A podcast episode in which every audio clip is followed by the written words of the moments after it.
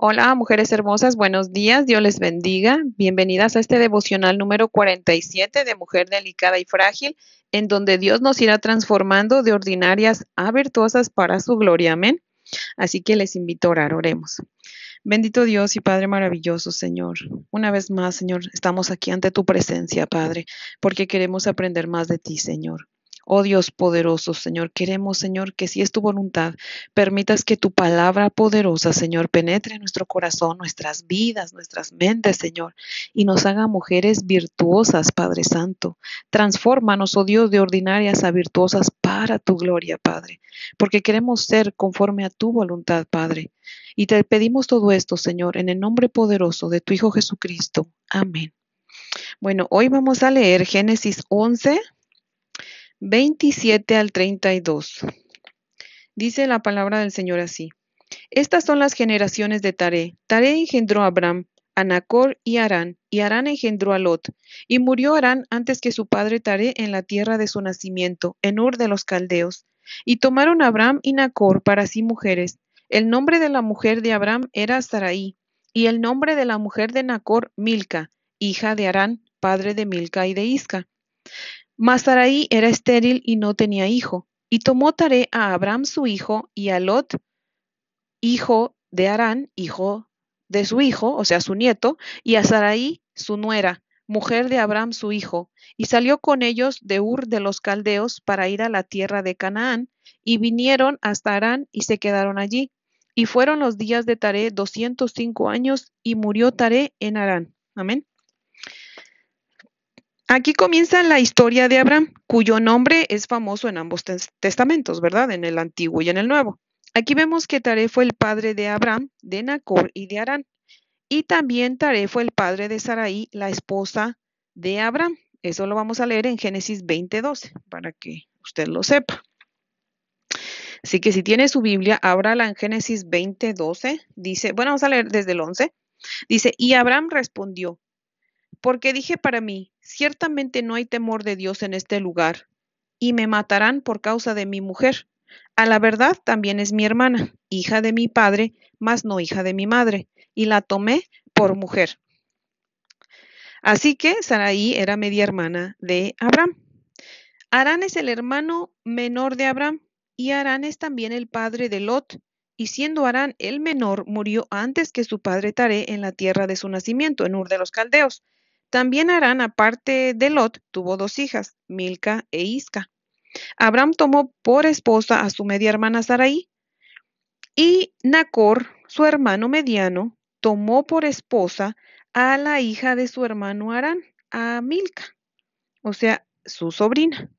Al morir Arán, el hijo menor de Taré, pues Taré y Abraham se hicieron cargo de Lot, el hijo de Arán, pues había quedado huérfano, ¿verdad? Y se lo llevan con ellos. Ahora, recordemos que en este tiempo no era pecado que se unieran entre familiares porque debían poblar la tierra.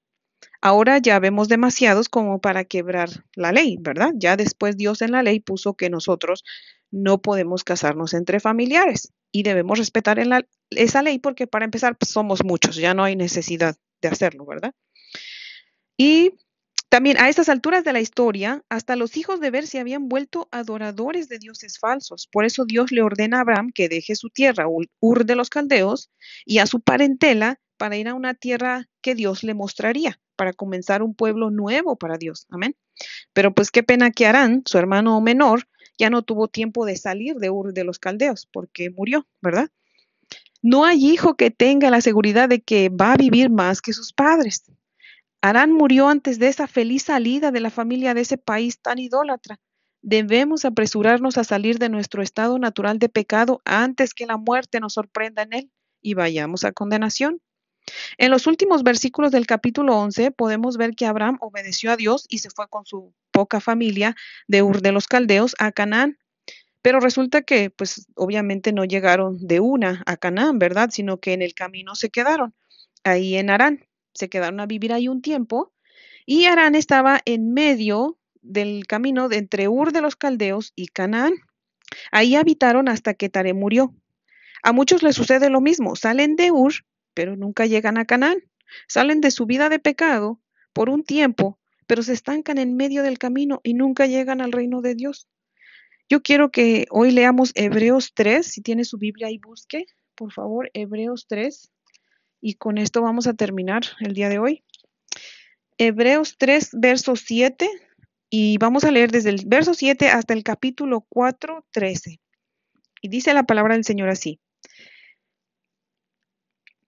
Por lo cual, como dice el Espíritu Santo, si oyereis hoy su voz, no endurezcáis vuestros corazones, como en la provocación en el día de la tentación en el desierto, donde me tentaron vuestros padres, me probaron, y vieron mis obras cuarenta años, a causa de lo cual me disgusté contra esa generación y dije, siempre andan vagando en su corazón y no han conocido mis caminos.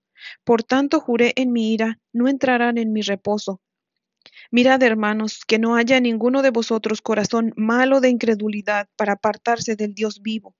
Antes exhortaos los unos a los otros cada día, entre tanto que se dice hoy, para que ninguno de vosotros endurezca por el engaño del pecado, porque somos hechos participantes de Cristo, con tal que retengamos firme hasta el fin nuestra confianza del principio. Entre tanto que se dice, si oyereis hoy su voz, no endurezcáis vuestros corazones como en la provocación. ¿Quiénes fueron los que, habiendo oído, le provocaron? ¿No fueron todos los que salieron de Egipto por mano de Moisés? ¿Y con quiénes estuvo él disgustado cuarenta años? ¿No fue con los que pecaron, cuyos cuerpos cayeron en el desierto?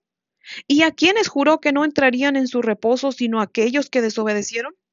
Y vemos que no pudieron entrar a causa de su incredulidad.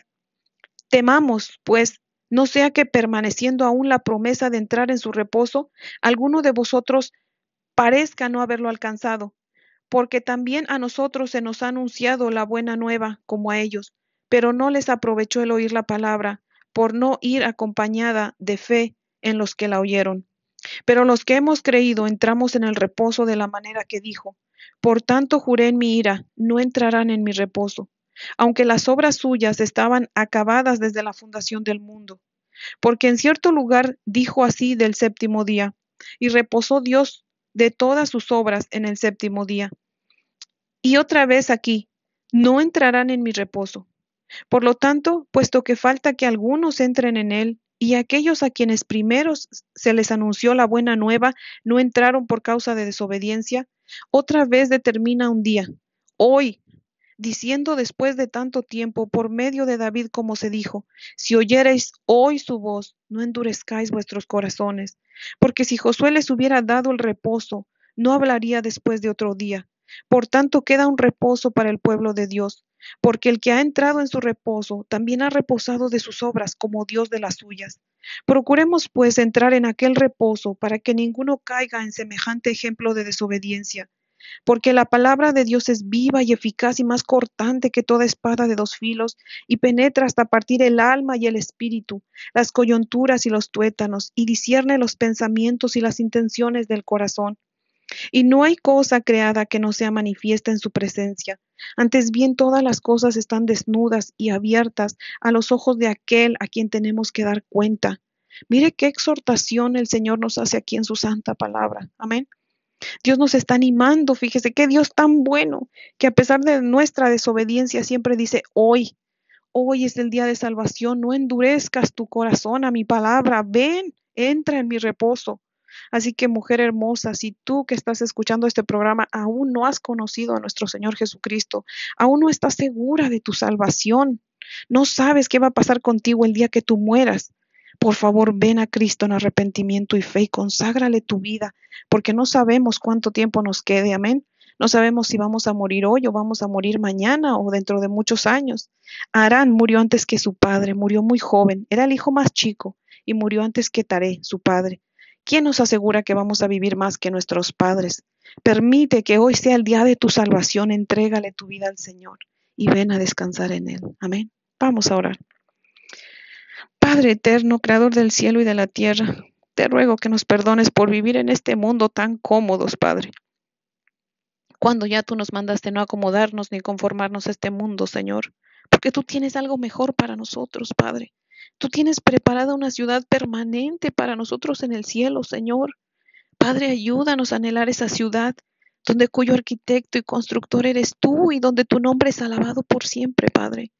Ayúdanos a dejar nuestra vida de pecado para vivir en santidad, para tu gloria, Señor, porque te lo pedimos en Cristo Jesús y por sus méritos, Padre. Amén y amén.